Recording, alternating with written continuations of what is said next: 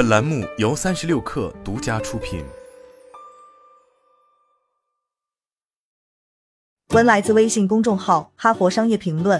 我们将创造性思维分成四种类型：整合即表明两个看起来不同的东西是相同的；拆分即查明看似相同的事物有何不同，或者如何更有效地将其拆分成不同部分；图底反转即意识到关键因素并不在前景中，而在背景中；远距思维只想象与此时此地截然不同的事情。我们中的大多数人往往只会使用这四种方式中的一种进行思考，而清楚哪种方式是下意识产生的。将会使我们受益。我们还可以学习在其他方面磨练我们的创造力。管理者不仅需要了解自己的优势，还需要明白如何平衡团队之间的思维类型，以便更好地执行创意项目。同时，组织也可以利用这种分类来提高全体员工的创新能力。整合可以是局部的，将几个概念拼接在一起，也可以是全面的，一个大的统一理论。十七世纪的数学家艾萨克·牛顿就是一位整合天才。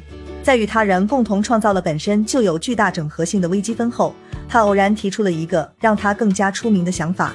这个故事确实与苹果有关，但并不是落到他头上的那个苹果，而是一天晚上，他望向窗外，发现距离他六米左右的地面上有一个五厘米大小的水果。这个水果占据的视觉空间与遥远的月亮一样大。他好奇的不是视觉上的错觉，而是将苹果拉到地面的力是否与将月球保持在轨道上的力相同。这一想法帮助他提出了平方反比定律：两个物体之间的作用力与它们之间距离平方成反比。整合经常是科学发现的核心，这也是目前企业创新的关键形式。以苹果手机为例。设计者的成功之处就在于认识到了，在相机、手机和音乐播放器等工具实现数字化时，他们都会以相同的方式通过半导体和液晶显示器捕获、存储、检索和传输数据，因此它们可以组合到一个设备中。这也许是我们现在可以自由使用的最强大的工具。四十年前，挂在墙上的电话与放在控制台上的便携式音箱，或装满了很快就要拿去冲洗的胶卷的相机，还没有任何关系。与之相反的创造性思维类型是拆分。科学史中的例子不胜枚举。元素周期表将土、空气、火和水拆分成一百一十八个部分。医疗突破往往会带来这样的结果：将以前认为的单一疾病拆分成几种疾病，每种疾病都可以得到更准确的治疗。装配线是制造业史上最大的创新之一，其中就涉及拆分。工业革命前，一位工匠可能需要从头到尾监管一个产品的整个生产过程。例如，枪支最初是由那些既精通木工又精通金属加工的人制造出来的，扁皮箱和钟表也是如此。但是后来，瑞典发明家克里斯托弗·普尔海姆提出了可换零件的概念，这种零件可以从整体中分离出来，广泛用于制造各种产品。起初，许多人都持怀疑态度。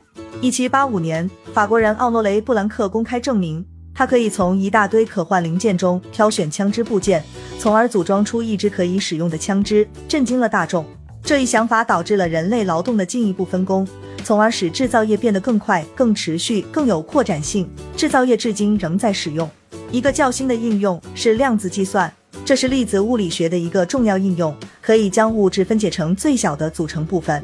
经典计算中，一个比特只能占据一个位置，而量子计算的量子比特可以处于多种可能性的叠加状态，从而成倍提高计算能力。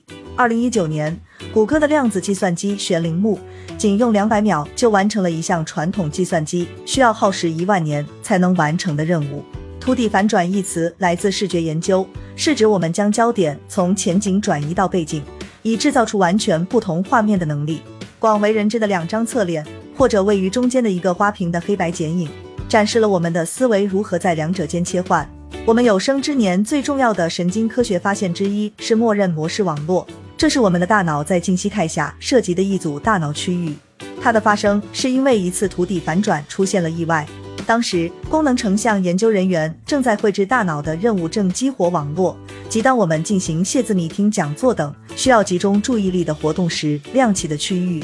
大多数实验中，控制状态都会包括休息期，在此期间，大脑应该变得黑暗且安静。相反，科学家通过大量研究发现。某些中线和内侧颞叶的大脑结构在休息时会持续亮起，这表明大脑活动没有停止，而是十分活跃。我们从那时起就认识到，在我们做白日梦时，也会发生同样的事情。而我们在这段时间里做的就是想象和计划。研究人员当时并没有试图寻找我们进行最佳思考的状态，但他们确实找到了。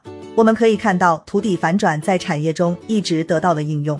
亚马逊云科技是为了响应亚马逊公司扩大基础设施规模的需求而开发的。领导这项工作的软件开发人员是克里斯·平卡姆和本杰明·布莱克。他们意识到其他人希望得到他们设想的解决方案，即这可能是一种由外部提供的引人关注的产品。如今，AWS 是公司的一项前景业务。二零二零年收益四百五十亿美元。同样，无处不在的消息平台 Slack 最初也是一款内部产品，目的是帮助斯图尔特·巴特菲尔德的 TinySpec 公司开发一款视频游戏。该业务最终以失败告终，但是团队转而经营消息应用程序，并且 Slack 于二零一九年上市。二零二一年，Salesforce 公司斥资近两百八十亿美元收购了该应用程序。最后，远距思维包括将事物想象成与现在截然不同的样子。许多创造性天才都有一个共同特点，他们都设想了一个我们其他人原本看不到的全新未来。例如，发明家尼古拉特斯拉曾将自己的处理过程描述成完全在想象中建造和提炼一个物体，甚至在意识中进行操作。他的远见包括收音机、霓虹灯、交流电和水力发电等。有时，创新者的想法会太过于超前。以至于市场还没有做好接受的准备。早在个人电脑刚开始流行，而互联网尚未普及时，计算机科学家和密码学家大卫·肖姆在一九八三年的一篇论文中就发明了匿名数字货币。一九九四年，他的公司 DigiCash 发起了第一笔电子支付，但在当时，支持数字货币广泛应用所需的经济和技术生态系统尚不存在，导致 DigiCash 于一九九八年倒闭。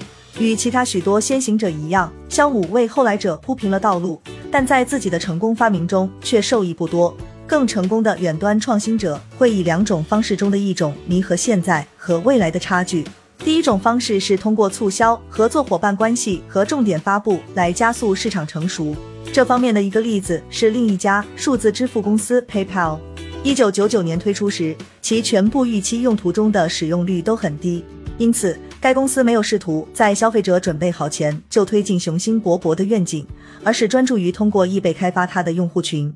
这一支付方式也逐渐在易贝变得常用。这种共生关系实在完美，所以易贝在二零零二年收购了 PayPal。但是不到十年时间，随着 PayPal 的使用范围远远超出其母公司，两家实体就拆分了。如今，PayPal 可以在两百个国家使用。二零二一年的收入超过了两百五十亿美元。远端创新者促使他们的激进愿景最终成为现实的第二种方式，是通过反向创新，即开发可以立即投放市场的中间技术，使利益相关者沿着成熟曲线前进，为实际发明做好准备。以自动驾驶汽车为例，虽然这种汽车已经存在，但由于技术、基础设施和监管障碍等诸多因素尚未普及。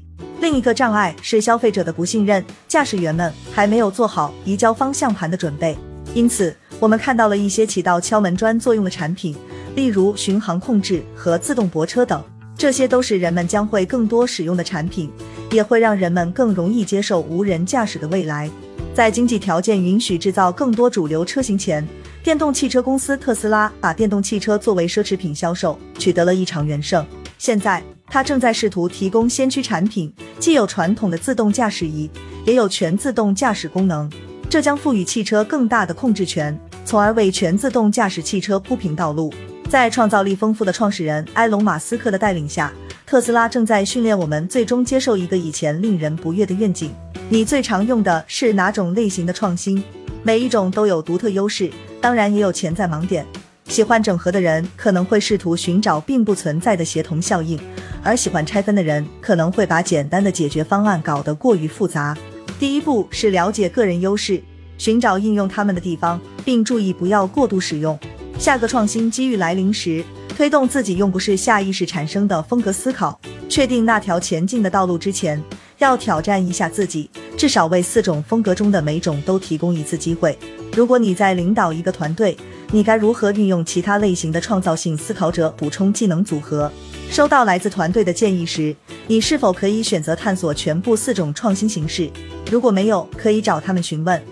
在组织层面，反思企业近期进行的内部和外部创新是否出现了某一模式。例如，你的产品通常是拆分的结果，还是整合的结果？上一次利用图底反转是什么时候？你身边是否有足够多的具有远见卓识的思考者，在推动他人拓展思维？